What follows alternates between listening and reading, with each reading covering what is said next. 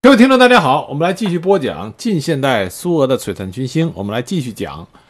苏联二战期间最重要的参谋长华西列夫斯基。上一集我们讲到了斯大林格勒，德军发起了猛烈的攻势，而这个攻势出乎了当时苏联最高统帅部的意料之外。在这种情况下，苏联最高统帅部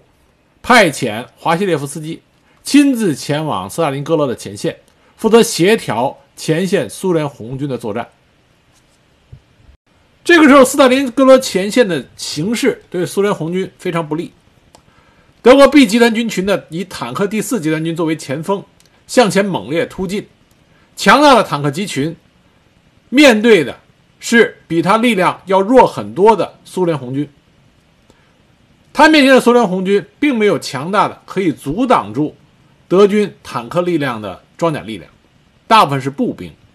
因此保罗斯的第六集团军与苏联红军的第六十二集团军首先遭遇。虽然经过顽强的抵抗，但是六十二集团军寡不敌众，被迫退往该集团军的主要防御地段。紧接着，德军乘势突破了苏军的防御阵地，快速部队迅速前出到了顿河卡明斯基附近，从北面方向深远包围了六十二集团军的左翼部队。这样，在斯大林格勒方向上的苏军防线就出现了一个大缺口。在这个危机时刻，华伊列夫斯基作为大本营的代表，于七月二十三日到达前线。刚刚到达，他就马上投入到紧张的工作中，看如何能够解救当时苏联红军出现的这个危局。而这个地区，大本营已经没有任何可以使用的预备队。唯一还剩的部队是尚未准备就绪的坦克第一集团军和第四集团军。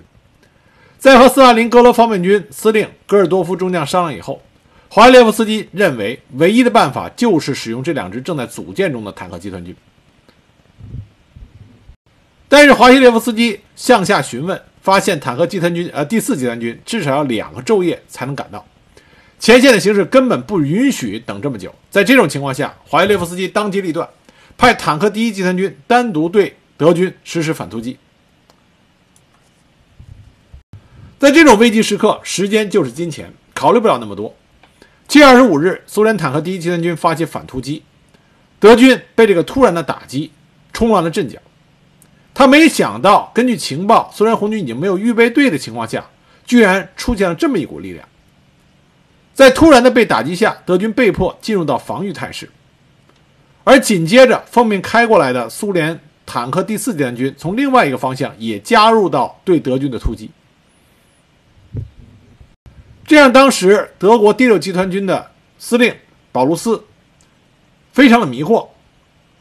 保卢斯在二战期间的表现可以看出来，保卢斯是一个打仗比较谨慎啊这么一位德军将领，他和曼施坦因这些杰出的德军将领不同，所以保卢斯在没有了解情况清楚之前。他就做出了是防御的态势，暂时退却，而这正正呃正是帮助华西列夫斯基达到了他的目的，就是利用这次反突击行动，打破保卢斯集团军企图围歼第六十二集团军的计划，直至德国陆军强大的进攻，使其一鼓作气夺取顿河渡口，前出到斯大林格勒附近地区的既定计划落空了。从德国这边的战役安排上来看，德军也出现了一次失误，就是本来呢，德国统帅部是决定由第六集团军和坦克第四集团军共同担任进攻斯大林格勒的任务，但是因为德国最高统帅部对于斯大林格勒方面苏联红军的力量估计不足，认为在通往斯大林格勒的道路上，苏联红军无法进行强有力的抵抗。因此，把坦克第四军调到南方参加北高的北高加索战役作战去了。同时，还把第六集团军的两个军的编制也编入了坦克第四军。那么，遇到华西列夫斯基所进行的这次反突击，这样希特勒才明白过来，单凭保卢斯的第六集团军的兵力进攻是无法前突到伏尔加河的。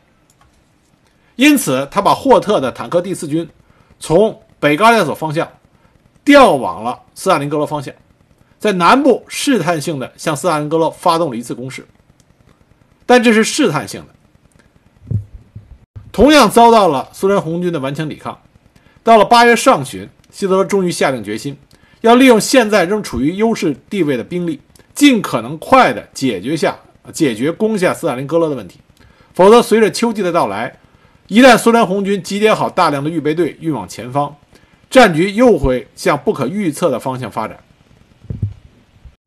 因此，希特勒决定从南北两个方向发起新的一轮攻势。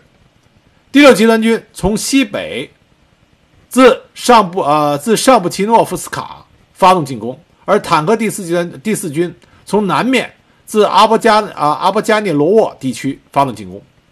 双方面进攻，务求向心态势，一举攻克斯大林格勒。那么，苏联最高统帅部呢和总参谋部从一个前线侦察员那里获知德军新的大规模进攻的这个迹象，因此最高统帅部大本营也做了调整，将斯大林格勒方面军一分为二，改组为两个方面军：东南方面军和斯大林格勒方面军。因为原来斯大林格勒方面军的左翼部队。被德军与方面军主力啊失去了联系，被切断了。因此，在这种情况下，重组一个东南方面军更有利于指挥。新成立的东南方面军司令员是列叶尔明科上将，军事委员是赫鲁晓夫。那么，原来的斯大林格勒啊斯大林格勒方面军呢，依然是由戈尔多夫中将任司令员。华伊列夫斯基作为大本营代表，负责协调两个方面军的作战。八月十九日，德军第六集团军和坦克第四军按照原定计划，开始了对斯大林格勒的第一次直接进攻。保罗斯的第六集团军从卡拉奇方向突破了苏军的防御，在二十三日将部队前出到了斯大林格勒以北的伏尔加河一线。随后，霍特集团也从城南切入到苏军的防线，他的前锋前出到了。金古塔车站，至此，斯大林格勒的形势更加的危急。那么，有很多人据诟病说，华伊列夫斯基在这段期间，尽管他协调两个方面军，但是并没有能够阻挡住德军的疯狂进攻。其实，这个呢有点过于偏颇。为什么这么讲？尽管斯大林总统帅部给斯大林格勒方向补充了十五个步兵师和三个坦克军，但是从装甲力量来说，苏联红军依然远逊于他们所面对的德国的进攻啊，第六集团军和坦克第四军。因此，在斯大林格勒城外，苏联红军是抵挡不住德军的强大的装甲力量。防御着斯大林格勒的这些苏联红军，大部分都是步兵师，他们缺乏的是坦克和飞机。这是为什么我们在讲起斯大林格勒战役的时候，经常说起来，苏联红军的坦克一旦需要修理，就送到后方的拖拉机厂修理，然后直接开着再次加入前线战斗。这说明当时斯大林格勒苏联红军的坦克数量极为缺少。华列夫斯基在这种情况下指挥苏联红军对德军节节抵抗。那么最终，当他们退到斯大林格勒城市的时候，这个时候在城市里进行对抗，那么步兵他的劣势就可以得到一定程度的扭转。这是为什么斯大林格勒这座英雄的城市始终能够在苏联红军的手中没有被德军完全拿下。但是这段期间，华伊列夫斯基承受了来自于斯大林的强大压力啊。斯大林经常打电话问他们，为什么还要后退？为什么不能狠狠的打击敌人？八月二十五日，华西列夫斯基再次接到了斯大林的命令。这个时候，刚刚被任命为最高副统帅的朱可夫来到了斯大林格勒，他是被斯大林派来接替华西列夫斯基，并领导整个斯大林格勒地区苏军作战。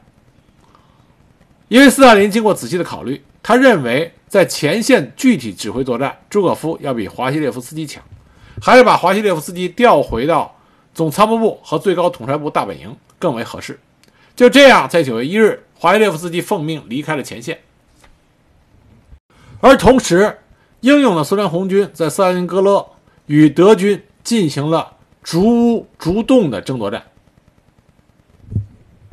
有士兵曾经写过回忆，说斯大林格勒。在城市里的搏杀，街道不再是用米来计算，而是用尸体作为单位来丈量的。那么还有德军士兵说过一个相对诙谐的话，就说我们已经占领了御史，但是在厨房里我们还在发生着争夺。随着苏联红军在斯大林格勒城区与德军进行的这种缠斗，时间一分一秒、一天、一个礼、一个星期、一个月的这么过去，越往后拖，对于德军来说是越不利的。那么斯大林就把朱可夫和华西列夫斯基招到了总统上啊最高统帅部和大本营，问他们两个人到底有什么可以在。斯大林格勒方向彻底解决问题。那么，朱可夫和华西列夫斯基在斯大林的要求下，就开始制定在斯大林格勒方向扭转战局的作战计划。那么，两个人，朱可夫和华西列夫斯基，经过非常紧张的工作，在九月底，他们制定出了作战计划。当时，这个计划刚开始的名字叫做“乌兰”。参加斯大林格勒方面作战的，将会是新组建的西南方面军司令员瓦图金，顿河方面军即原来的斯大林格勒方面军司令员罗格索夫斯基，斯大林格勒方面军即原来的东南方面军司令员伊朗棉科。同时，除了斯大林格勒方向，在维亚兹马方向，他们也提出了就是后来所实行的火星行动作战方案。那么，朱可夫和华伊列夫斯基一人负责一个方向。华伊列夫斯基就被任命为斯大林格勒方向战斗的总负责人。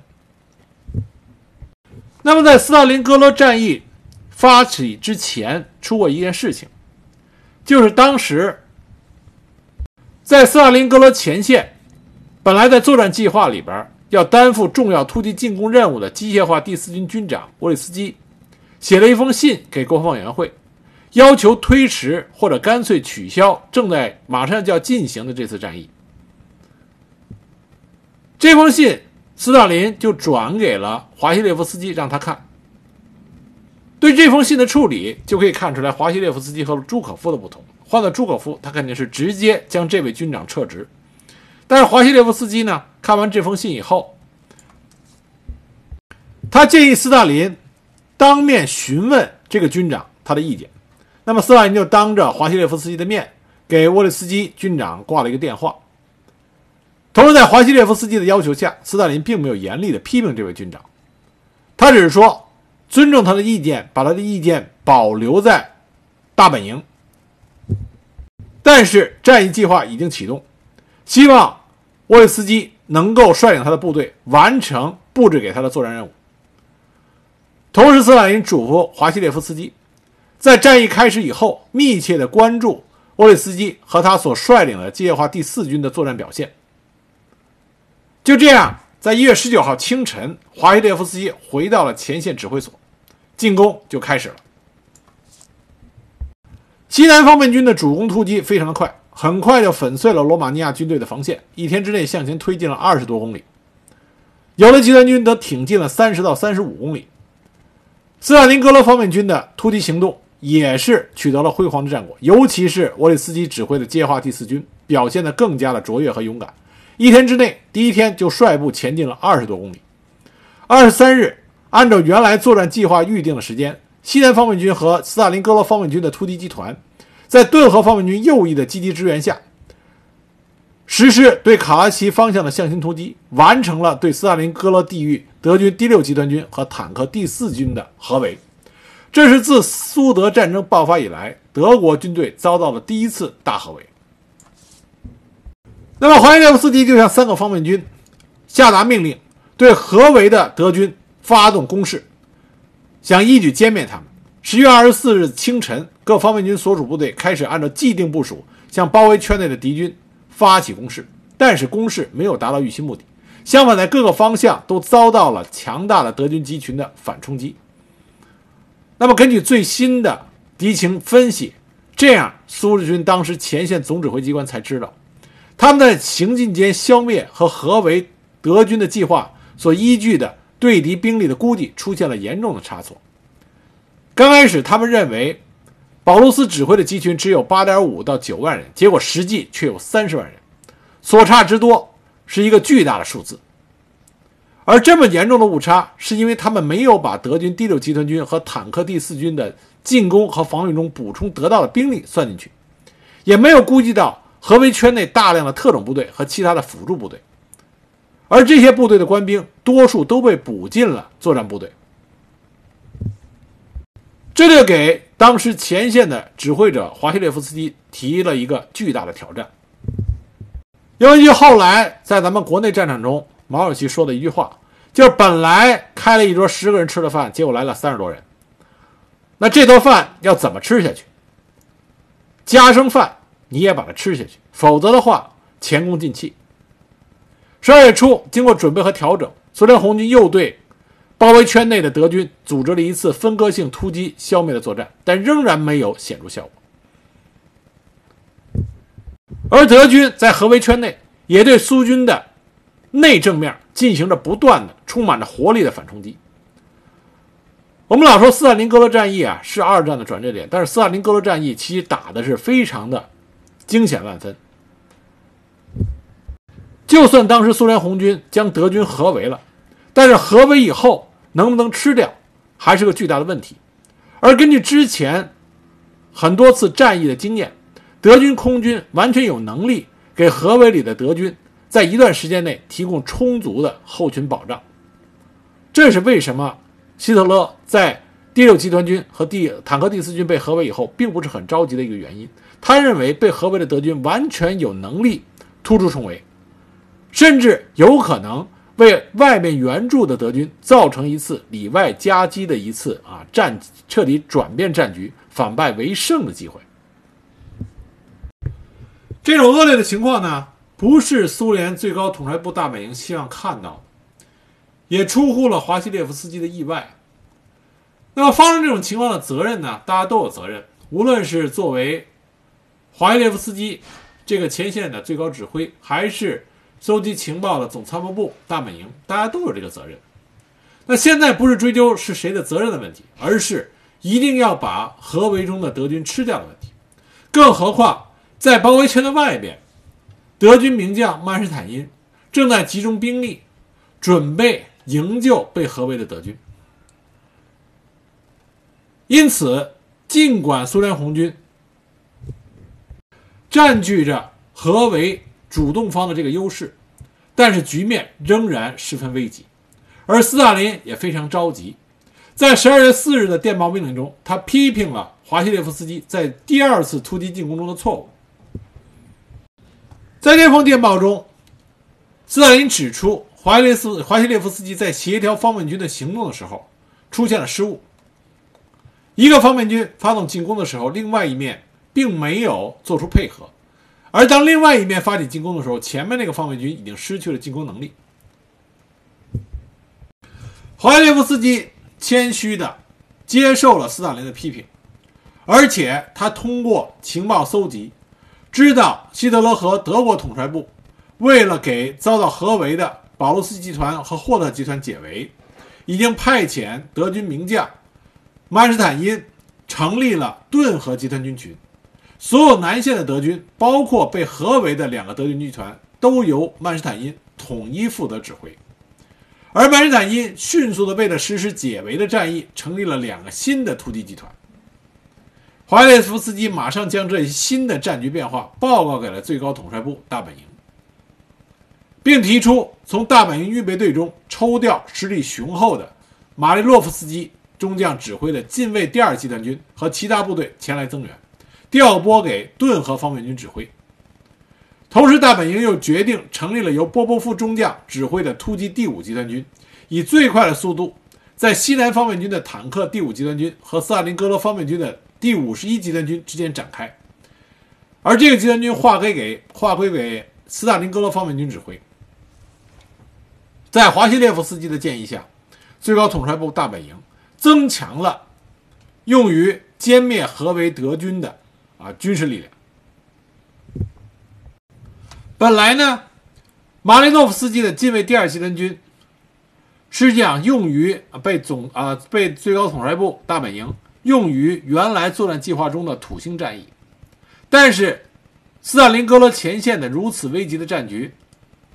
使得大本营按照华西列夫斯基的建议重新考虑，到底把第二集团军近卫第二集团军用到哪里。最终，最高统帅部大本营在十二月十三日批准了华西列夫斯基的请求。那么，在十二月十九日，曼施坦因的集团军群已经开始猛攻苏军第五十一集团军和突击第五集团军的防线。当时，防御正面被同时撕开了几道口子。十二月二十日，得到命令的近卫第二集团军赶到，部队还没有部队还没有全面展开，前锋就已经投入到与德军装甲部队进行厮杀的啊战场。华耶列夫斯基已经由总统帅部大本营任命全权负责抵挡曼施坦因在外面想为合围德军解围的进攻，啊，防御这个进攻。华耶列夫斯基当时回忆，这些在外围防御曼施坦因猛烈进攻的战斗，才是决定斯大林格勒会战命运的关键点。到了十二月二十三日。曼施坦因集群的另外一部分部队已经前突到具备合围的保卢斯集团只有三十到四十公里的地域，但是华西列夫斯基所指挥的顽强防御，使得曼施坦因的集群再也不能前进一步。华西列夫斯基指挥苏联第五十一集团军和突击第五集团军迅猛反击，同时命令苏联空军第八集团军进行密集的空中轰炸，终于阻止住了。曼施坦因集群的进攻，给近卫第二集团军主力全面展开，赢得了不可缺少的宝贵时间。待近卫第二集团军主力全部展开之后，希特勒援救保卢斯计划的啊，保卢斯集团的计划就破产了。所以说，在斯大林格勒会战中，华耶列夫斯基指挥的对曼施坦因进攻的防御是奠定。斯大林格勒战役全面胜利的重要一笔，而在曼施坦因的回忆录里，他也提到过，那是最后的希望，失去了，也就意味着被合围的德军的命运，彻底沦落到被苏联红军全歼。在斯大林格勒会战期间，华耶列夫斯基除了在前线协调各方面军作战，同时他还指挥着总参谋部，发挥了重要作用。正是在斯大林格勒会战期间，斯大林逐渐改变了对总参谋部作用的看法，其工作作风也不断的改进。在华西列夫斯基的回忆录里，他这么写的：大约从1942年9月起，斯大林明显的改变了对总参谋部的态度，开始真正依靠他。从那时起，一切重大的战役战略问题都是在总参机关、国防人民委员会各部门首长和方面军司令员的参与下加以解决。作为斯大林格勒战役作战计划的制定者和执行者，华耶列夫斯基在战役中的表现也得到了苏联红军从上到下的肯定。就在斯大林格勒战役进行最为激烈的1942年10月，他被提升为苏联副国防人民委员；1943年1月18日，他被晋升为大将军衔，并获得一级苏沃洛夫勋章。仅仅过了29天，即2月16日，他又被晋升为苏联元帅军衔。成为战争期间第二个荣获这个军衔的高级将领，第一个就是朱可夫，而华西列夫斯基从少将晋升为苏联元帅期间只用了两年半多的时间，这种晋升速度在战争史上都是罕见的，这足以看出来斯大林对华西列夫斯基的器重，而这种器重和升迁速度也没有被苏联红军其他将领所诟病，这说明在苏联红军。军中，华耶列夫斯基还是有着极高的评价以及认可，但是在斯大林格勒战役中啊，华耶列夫斯基还是出现了一些失误的，比如说在最后抵挡曼施坦因解围作战的时候，华西列夫斯基在曼施坦因进攻方向上做出了一个错误判断，他认为曼施坦因会取一个最短的路径进攻，所以把主力都集中在这个方向上。但是曼施坦因选择了一条相对遥远的道路，所以打了华西列夫斯基一个措手不及。这给苏联当时的五十一集团军造成了一定损失，也是为什么曼施坦因会突进到距离保罗斯只有三十五到四十公里的距离。但是华西列夫斯基面对危局，及时的动用了第二近卫集团军，这样最后击退了曼施坦因，使得曼施坦因因为兵力不足而放弃了解围计划。在被授予元帅后不久，二月十九日。华列夫斯基突然接到斯大林的命令，让他立即赶往莫斯科。他赶回之后，之后斯大林告诉他，大本营决定立即在莫斯科中央方向发起一次旨在消灭德军中央集团军群主力、把战线向西大大推进的重大战役。那么在这场战役中，华约列夫斯基的任务是协调和领导西方面方面军左翼部队以及。布良斯克方面军、中央呃方面军和沃罗涅日方面军的作战行动，华约列夫斯基对这件事情持保留态度。他认为，过早的实施这个作战计划对苏联红军并不是有利的。苏联红军并没有安排好。但是，既然大本营最高统帅下定了这个决心，他就赶到了沃罗涅日方面军司令部所在地。可是，苏德战场的南方前线。南部前线发生了出人意料的变化。斯大林格勒战役的胜利，使得最高统帅部大本营过于乐观地估计了当时苏联红军和德军在战场上的对比，因此在前出的方向上进攻过猛。瓦图金所部西南方面军在前出进攻的时候，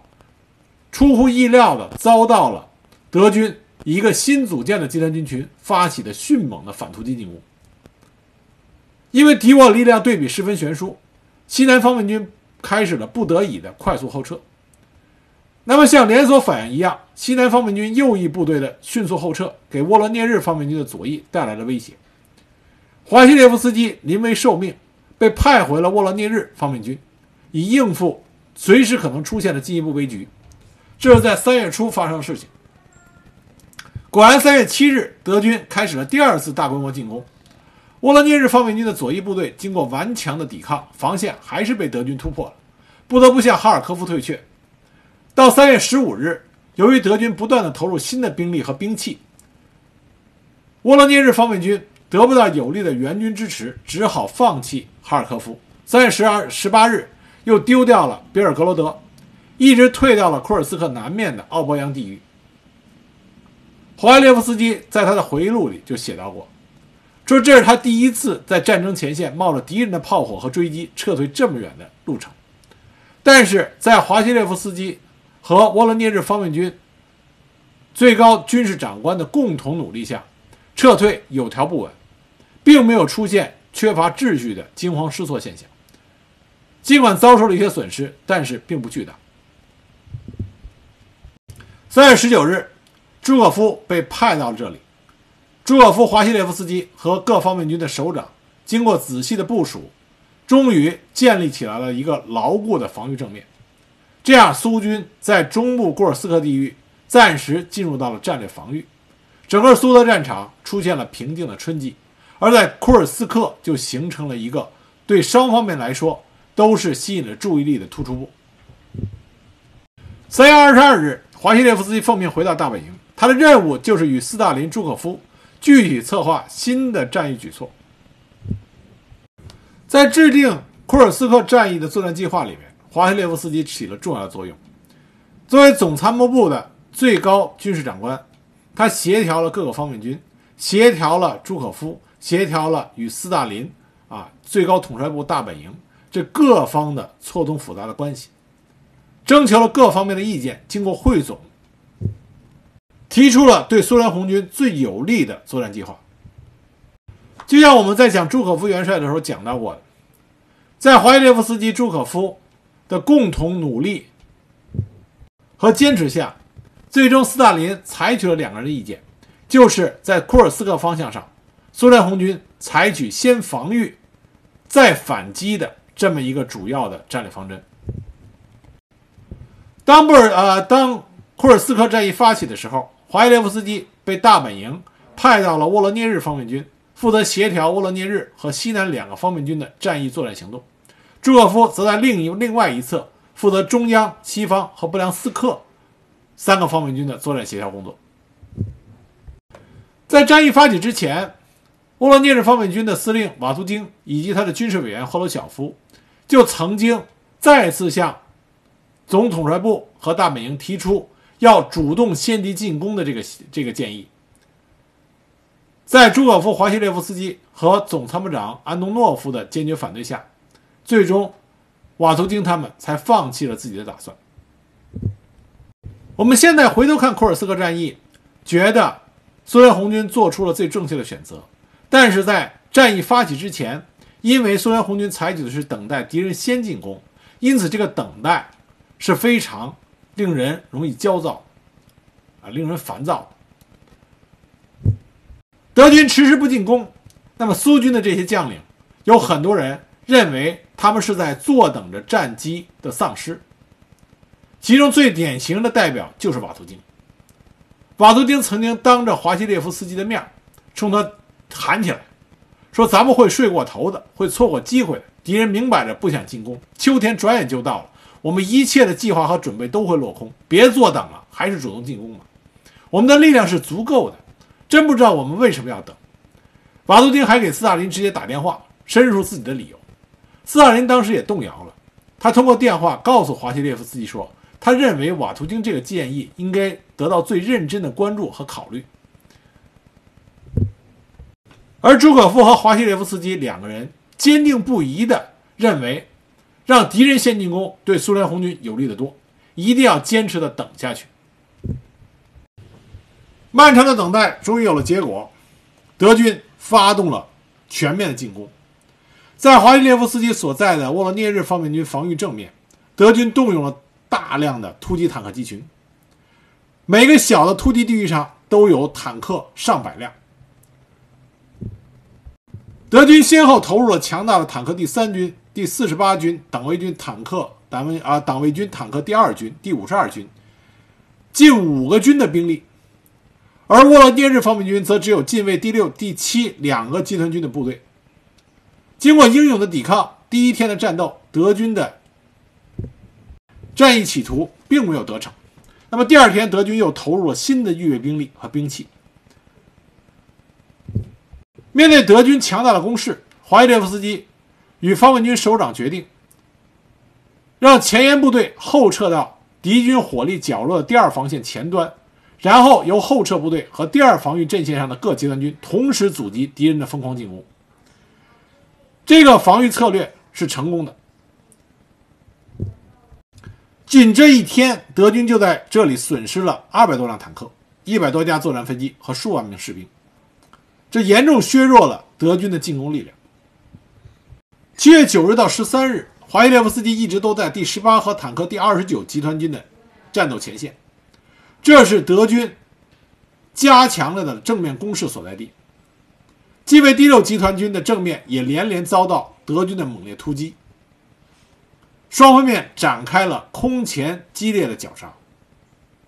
虽然德军遭到了重创，但是苏联红军这边。坦克第二十九集团军和第十八军的坦克也大半失去了战斗能力。华列夫斯基马上调入了近卫坦克第五集团军和诸兵种合成第五集团军等预备队，又相继补充了摩托化第三十二旅和四个反坦克歼击炮团。这样，德军的进攻被暂时打退，但是危险仍然存在。奉大本营的命令，朱可夫从北部前线赶到了这里。两个人经过商议后决定。将草原方面军的更多预备队直接调到前敌一线，马上发起斯大林早已急不可待的反击行动，这样可以打敌人一个措手不及。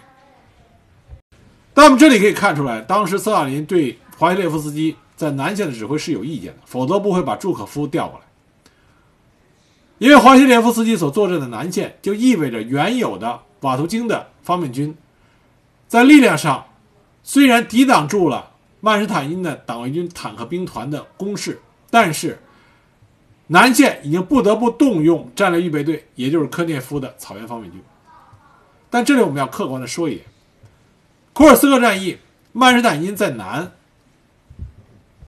莫德尔在北。曼施坦因善攻，莫德尔善守。本来对于库尔斯克进攻，莫德尔就有持有一个反对意见。那么从苏联红军这边来说，华西列夫斯基手下直接指挥的方面军司令员是瓦图京，而朱可夫那边他下面的方面军指挥员啊是罗格索夫斯基。从防御上来讲，瓦图京要比罗格索夫斯基还是差了一些的，因此华西列夫斯基这边他承受的压力就会比朱可夫那边大很多。因此，在评论到底在库尔斯克会战中华西列夫斯基和朱可夫两个人的表现的差异的时候，要比较客观的考虑到两个人所拥有的力量和面对的敌人是有差异的。但不管怎么样。在南线战场，华列夫斯基指挥的乌伦涅日方面军和草原方面军抵挡住了曼施坦因的进攻。到七月十六日，德军丧失了冲击能力，开始向别尔格罗德以后的地区撤退。西南战线上的防御作战宣告结束。那么德军撤退了，苏联红军开始转入大举进攻。这就是库尔斯维库尔斯克会战的第二阶段。那么，库尔斯克战役的第二阶段对德军的反击，主要是由各方面军指挥员制定作战计划，由朱可夫、华耶列夫斯基和总统帅部大本营最高统帅斯大林经过审阅以后批准，由各方面的司令员自行执行的。库尔斯克战役的啊会战的这个胜利，使。德国军队遭受到了巨大的损失，扭转了整个苏德战场的局面。而这场战役中，华耶夫斯基和朱可夫居功至伟。在库尔斯克会战之后，1943年秋，华列夫斯基领导制定并实施了南方面军和西南方面军解放顿巴斯战役，以及乌克兰第四方面军在北塔夫利亚地区的战役计划。1944年1月到2月，在尼科波尔。克里沃洛格战役中，华列夫斯基负责协调乌克兰第三、第四方面军的作战。四月，协调苏军解放了克里木。在攻占塞伯斯托波尔战役中，华伊列夫斯基所乘坐的汽车触发了德军埋下的地雷。当时他正坐在驾驶室里，头部受到重伤，被飞机送回莫斯科，卧床休息了一个星期。华伊列夫斯基利用在莫斯科养伤的这段期间，再一次。仔细考察了总参谋部正在起草的白俄罗斯战役计划。当时已经是一九四四年的夏季，红军已经解放了列宁格勒和加里宁格勒州，白俄罗斯的一部分，乌克兰将近全部，以及克里米亚。在战场的南段，战斗行动已经进入到罗马尼亚的领土。当时苏联最高统帅部和总参谋部的作战计划是对白俄罗斯的突出部的两翼实施猛烈的向心突击。粉碎驻守在明斯克以东的突出部中心的德国中央集团军群的主力，达到解放白俄罗斯全境的目的，并对下一步进行波罗的海和乌克兰西部地区对敌的突击做出准备。最终将对德国人力量最弱的东普鲁士和华沙方向进行决定性的战役。五月三十日，大本营批准了代号为巴格拉季昂的白俄罗斯战役计划。同时任命华西列夫斯基为大本营代表，协调波罗的海沿岸第一方面军和白俄罗斯第三方面军行动。他帮助大本营完成了各方面军的调动和集中。当时为了给新编组的各方面军司令选择啊人选的时候，华西列夫斯基做了一个重要的决定。当时在提名里，他压制了功勋卓著的戈尔巴托夫，反而提拔了并不出名的年轻人切尔尼亚霍夫斯基。而这个选择是正确的。这个年轻的切尔尼亚霍夫斯基在战场上表现了出色的军事才能。白俄罗斯战役在一九四四年六月二十三日开始展开，苏军很快取得了重大进展。到七月上旬，苏军围歼了明斯克以东德国中央集团军群，并且解放了明斯克。在此基础上，苏军各方面军立即追击敌人，扩大战果。而因为战功卓著，华西列夫斯基再次荣兼。苏联英雄称号，并且被授予了金星勋章。在白俄罗斯战役取得胜利之后，华耶列夫斯基又负责指导了啊，领导了波罗的海沿岸战役。从九月份战役开始到年底，他几乎都在这个地区。这一个战略性的战役包括四方面的战役行动：里加战役、库尔兰战役、莫昂海峡战役和麦列河战役。在取得了波罗的海战役胜利之后，苏联红军的进攻矛头就直指向了苏联和波兰的最主要的战略基地东普鲁士。东普鲁士对于华西列夫斯基和很多俄罗斯人来说，都是有着特殊的意义。一次世界大战爆发的时候，一九一四年，德国人就在这里，在东线战场大败了俄军，俄军丢盔卸甲，退回到了俄国。而正是这一年，时年十九岁的华西列夫斯基，中断了他神学院的学业，而走上了职业军人的道路。一九四五年的一月，华西列夫斯基终于得到了机会，要亲自率领大军进击东普鲁士。东普鲁士对于德国来说，极有着极为重要的经济、政治和战略意义。从战争开始之前，直到一九四四年冬季，狼穴。这个希特勒的德国统帅部大本营就一直设在这里，而东普鲁士也是掩护从波兰北部和立陶宛进入德国，并由此通向德国中心地区的要冲。纳粹德国在旧有的地堡基础上构筑了一系列的现代化的工事，这些筑垒体系无论是工程技术方面还是火力配系方面，在当时的欧洲乃至世界都是首屈一指。在这里负责防御的是德国称为北方集团军群的啊部队，所辖部队包括坦克第三集团军、第四、第二军，总计兵力四十一个师，约有五十八万人之多。另外还有二十万人组成的民众冲锋队，八千二百门火炮，七百零啊七百辆坦克和第六航空队的五百一十五架作战飞机。在华西列夫斯基还没有完全。脱身于波罗的海沿岸地区的前线事务的时候，东普鲁士战役在一九四五年一月十三日就开始了他第一阶段作战。揭开战役序幕的是切尔尼啊切尔尼亚霍夫斯基的白俄罗斯第三方面军和罗格索夫斯基的白俄罗斯第二方面军部队。东普鲁士战役在战术上和战役的整个部署上，其实并没有太多值得品评和称赞的地方。因为这个时候的苏联红军，已经在他强大的工业基础上，为部队提供了令人发指的战略物资。东普鲁士战役在开始之前，苏联红军的两个方面军一共领取了一千三百三十万发各种口径的炮弹，六万两千万发各种枪弹。二百二十万枚手榴弹，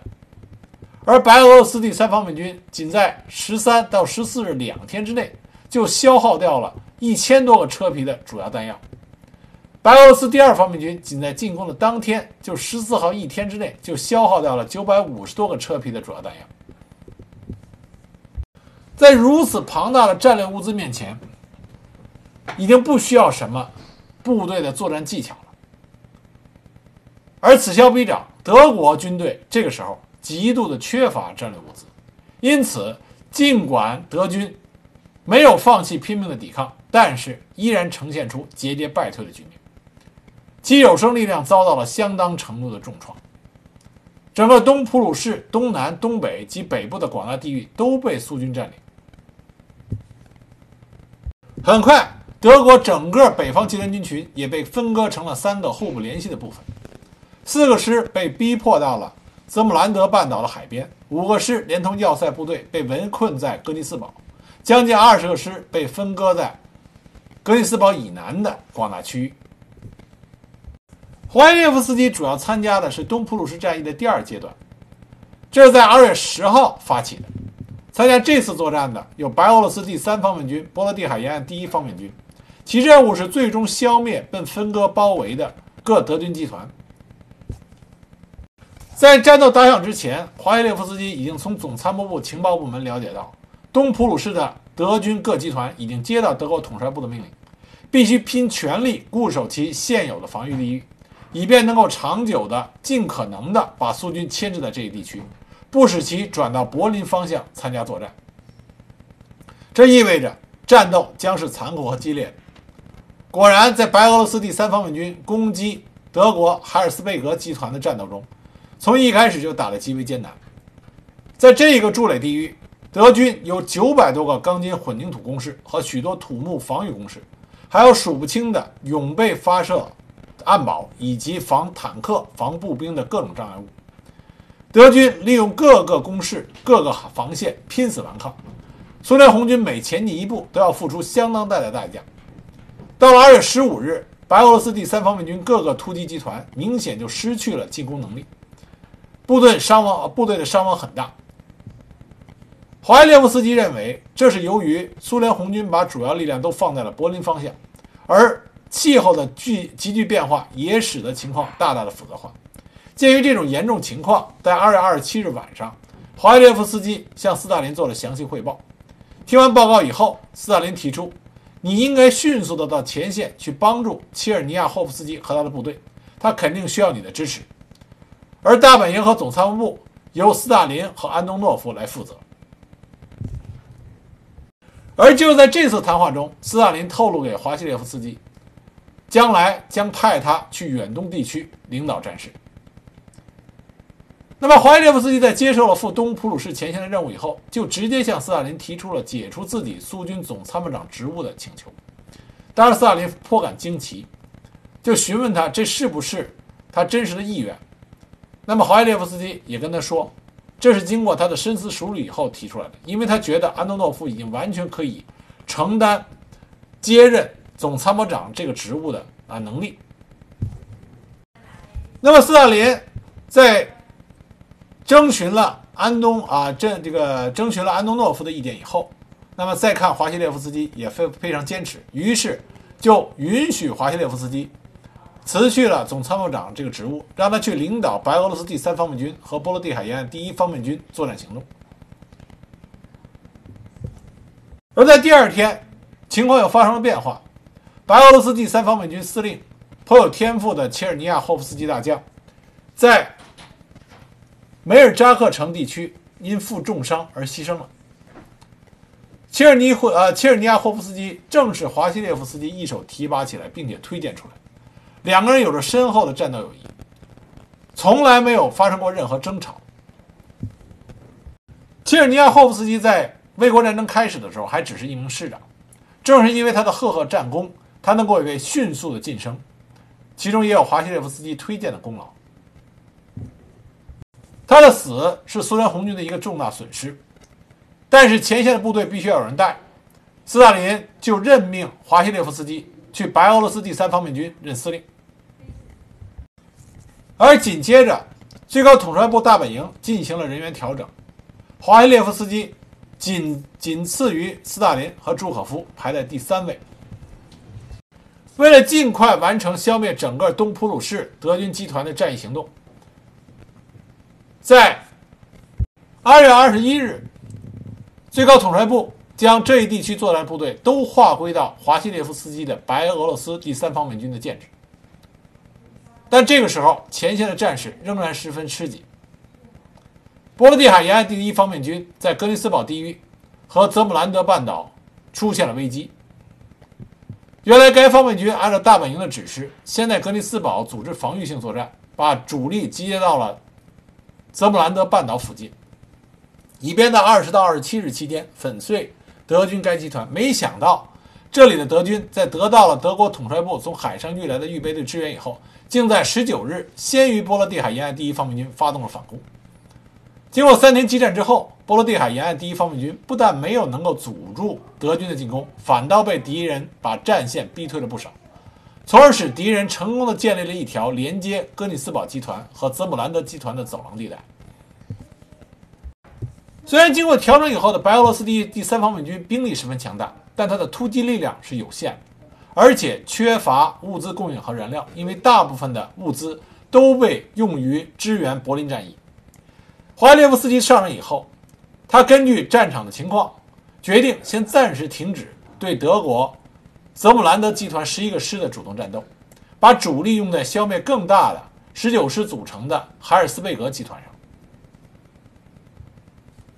总统帅部最高统帅部在经过考虑以后，同意了他的观点，但是要求粉碎海尔贝斯格海尔斯贝格集团的战役必须在二十天之内准备完成。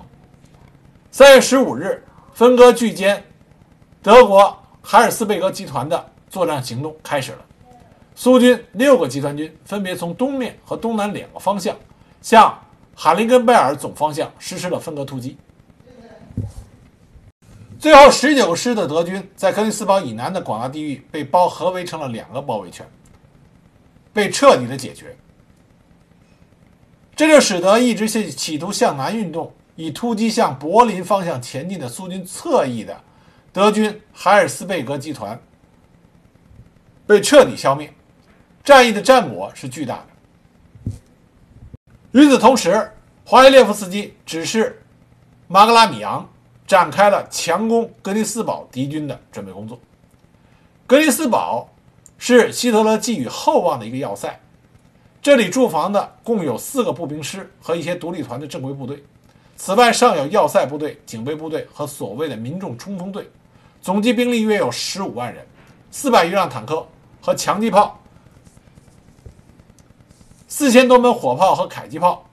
还有一百七十余架作战飞机可供使用。这座坚固的要塞城市有两百多年的历史，它的市中心就有一个极为坚固的古堡，可以容纳数千人。面对这个坚强的、难以攻破的要塞都市，华西列夫斯基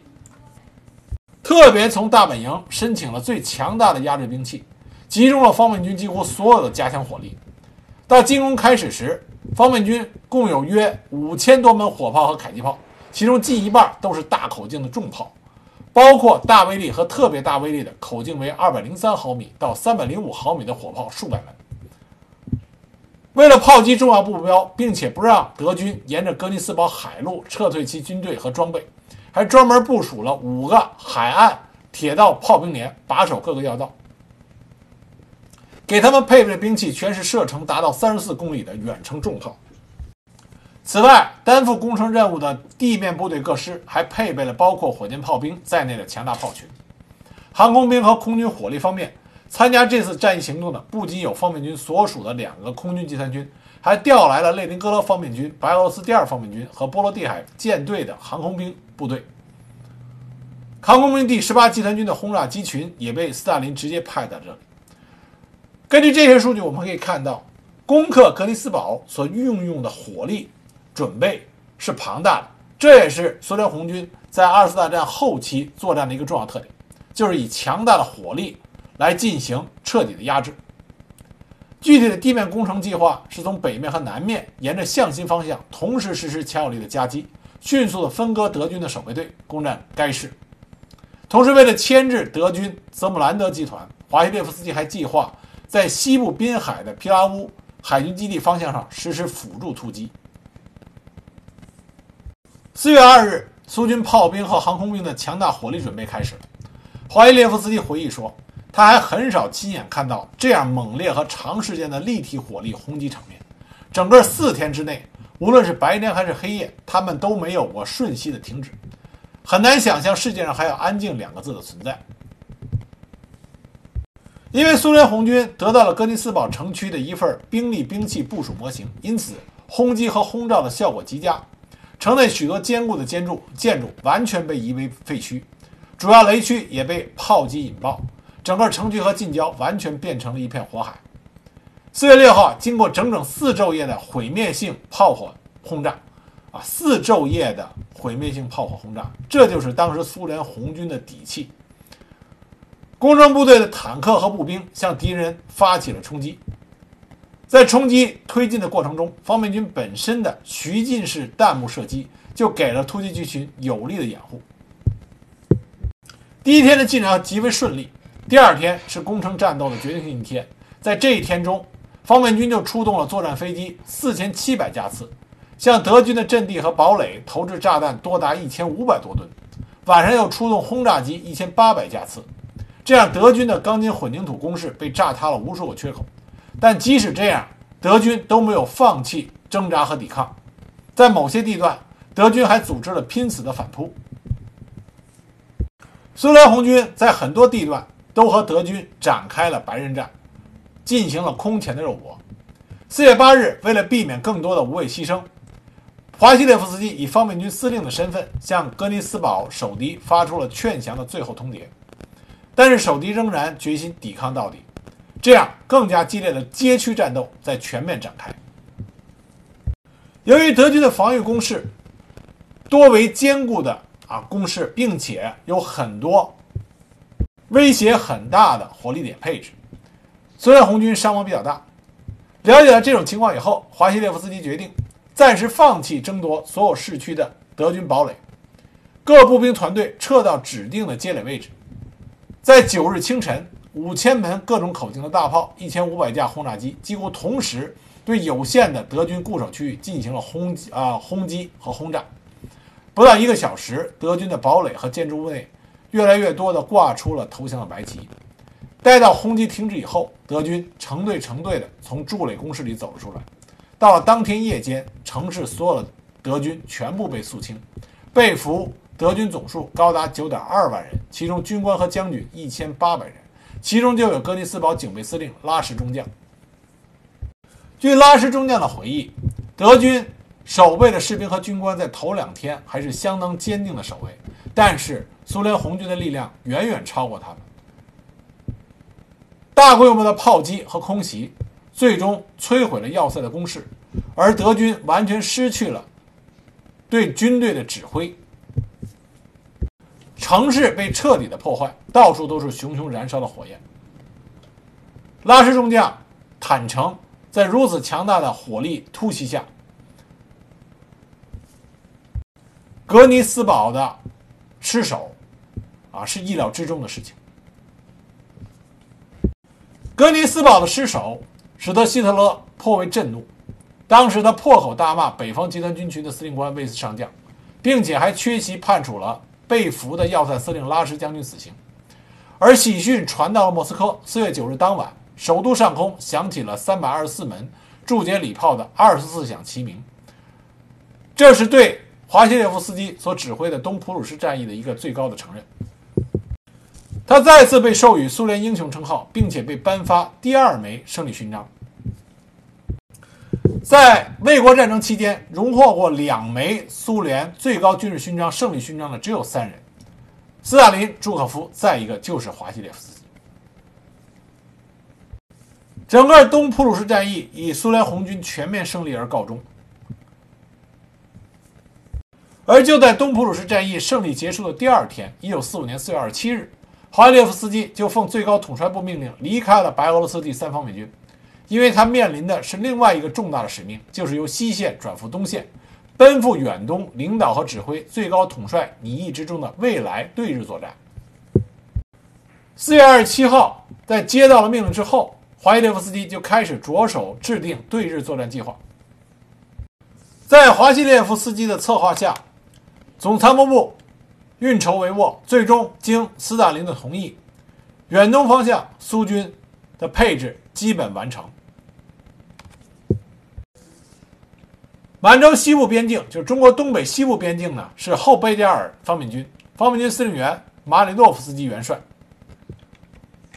东北东北部是远东方面军，方面军司令员普里卡耶夫大将。部署在东北东部边境的滨海集群，也后来改称为远东第一方面军，司令员为麦列斯科夫元帅，而华西列夫斯基担任远东军司令部的总司令。华约夫斯基在制定整个的对日日本关东军作战方案的时候，它的主要特点，这个作战计划主要特点就是战役的突然性和进攻的迅猛性，因为这个时候日本关东军已经知道。他们已经处于整个二次大战的末期，因此日本关东军完全采取的是一种防守性的态度。但是苏联红军何时会发动进攻，日本关东军并不清楚。华西列夫斯基指出，日本军部会认为苏军发动进攻的时间会晚些时候，让天气变得更好、更干燥，最好是秋天或者秋后。果然如华西列夫斯基。所料，根据战后的档案揭示，日军是计划在九月下旬完成整个防御部署，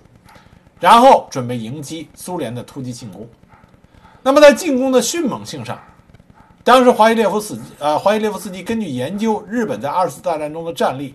认为日本在进行防御的过程中，他所遇到敌人一般都是在强大的炮火和航空兵的准备与支援下进行非常谨慎的按部就班的进攻，也就是他们习惯于敌人按部就班的行动和较缓慢的进攻速度。针对这一特点，华伊列夫斯基提出来进行快速的大规模的坦克击击进攻。以迅猛的、出乎日本人意料之外的进攻速度，打乱日军的防御部署。在抓到这两个要点之后，华列夫斯基亲临部队，和各方面军司令员一起，做了快速但是充分的准备。到了八月初，苏联红军已经完全做好了进击东北的全部准备。八月九日零时十分。苏联红军发起了对日本关东军的最后一战。由于准备充分，又出乎于日本关东军的意料之外，因此苏联红军的进展极为迅速。第一天到了第一天晚上的时候，除了远东第一方面军在筑垒地域遭到了强大敌人的抵抗以外，后贝加尔方面军的突击集团已经挺进了六十公里，最远处已经前进了一百公里左右。远东第二方面军的主攻方向也向前推进了四十到五十公里，即使在远东第一方面军这里，克雷洛夫和别洛博罗多夫的部队也向前推进了十到十五公里，而第五集团军的第一坦克旅已经突入三十五公里，缺口正在不断的扩大。八月十日，克拉夫金科的近卫坦克第六集团军已经到达了大兴安岭分水岭附近。那么，下面苏联红军面前的并不是日本关东军的。阻击，而是天然的障碍，这就是要穿越兴安岭。但是因为之前准备的充分和指挥得当，近卫坦克第六集团军和第五十三集团军组成的突击集团，硬是在不到一周的时间内向前推进了二百五十到四百公里。最前头的突击部队胜利的前出到满洲的中部地区。下一步的任务就是分成两股重大集团啊，强大集团分别向长春和沈阳进军了。到了战役发起的第六天，苏军在各个方向上的进攻都取得了重大战果。日本关东军部队被强行分割成几个部分，彼此之间丧失了原有的防务联系，即使关东军司令部也对多数部队失去了指挥能力。后来，日军的关东军副参谋长松村少将在他的供词里就坦白地说：“苏联在八月八日这天宣战，对于关东军指挥部来说异常的突然。同时，他们也没有想到俄国人会用这种闪电式的进攻，而且也没有想到他们会快速地穿越过大兴安岭、戈壁荒漠和原始森林。而苏联红军能达到如此的战果，其主要原因。”是在部署上的周密考虑，充分的准备，熟知每一个作战方向上的地形自然特点和关东军配备的防御体系的特点啊性质。再一个，坦克兵团、机械化兵团和骑兵兵团的广泛和大胆使用，进攻的出敌不意、高速进攻性的突破，以及坚决果断和特别巧妙的行动。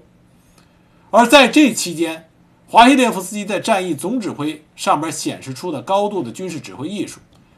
以及他历来重视的坦克兵团和其他快速部队的使用，驻兵种合成部队的协调动作，都显示出他经过卫国战争的洗礼，对于现代战争的军事思想框架的合理性和正确性的运用。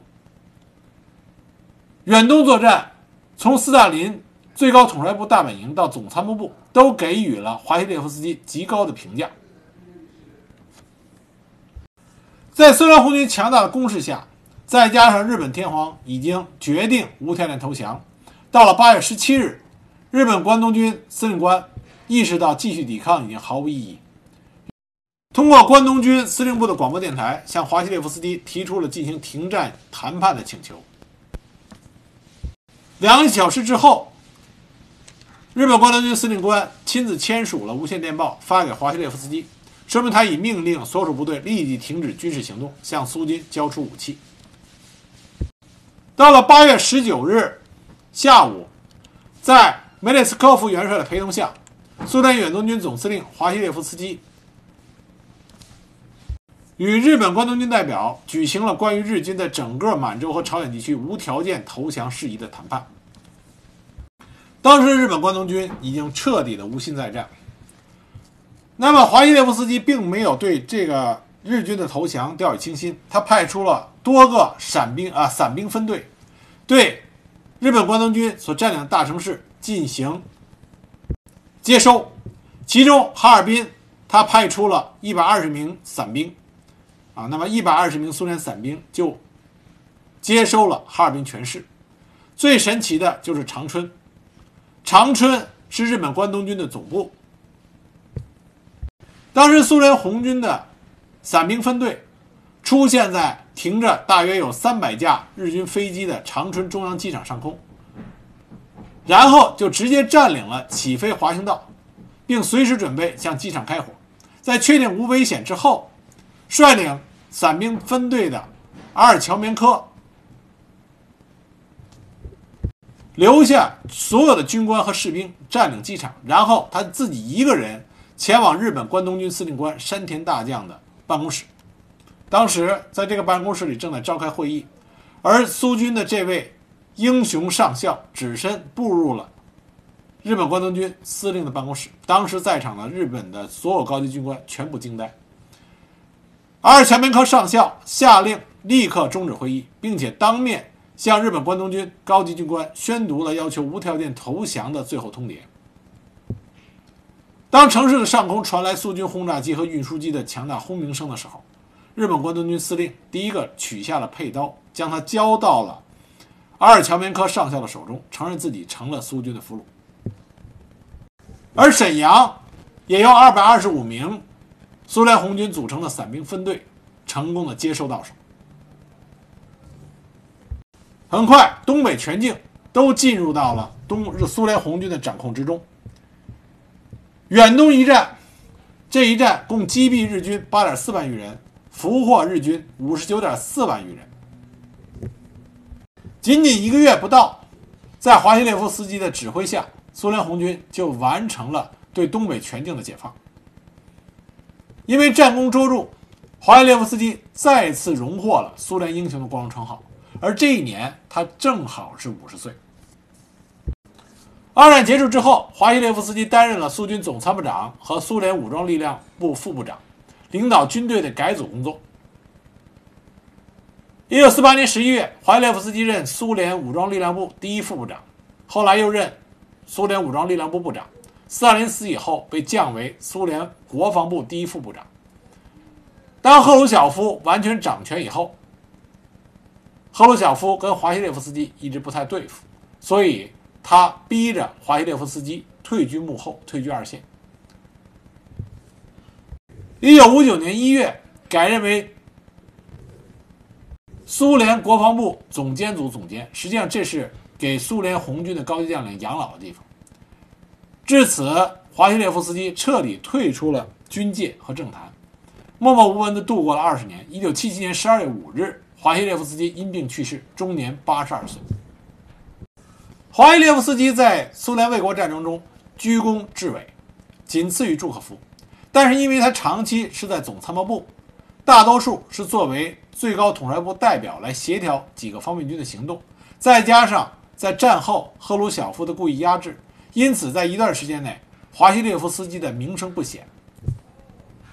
甚至在1945年5月24日，在克里姆林宫所进行的庆祝战胜德国的盛大招待会上。莫洛托夫率领全体人员为红军的统帅们干杯，他提到的也是那些主要方面军司令员的名字：朱可夫、科涅夫、罗格索夫斯基、华西列夫的司机名字被排到了这些人的后面，显得颇为黯然失色。但是华西列夫斯基参与了卫国战争期间苏联红军所有的主要作战计划的制定，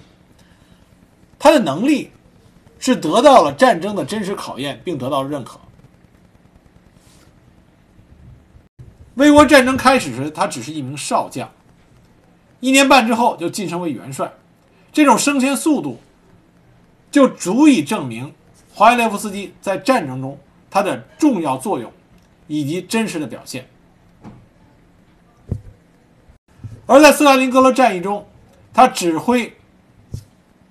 各方面军取得了这次重要战役的胜利，也是对他能力的肯定。最后，我们以华西勒和华西列夫斯基在卫国战争中所取得的那些荣誉，作为对他的一种肯定的结尾。他两次荣获苏联英雄。先后授予被授予列宁勋章八枚，十月革命勋章一枚，红旗勋章两枚，一级苏沃洛夫勋章一枚，红星勋章一枚，三级在苏联武装力量中为祖国服务勋章一枚，胜利的最高军工勋章两枚，荣誉武器一件，还荣获了十四枚外国勋章。这就是对华西列夫斯基这位苏联在二战中杰出军事领导人的。一种最好的肯定。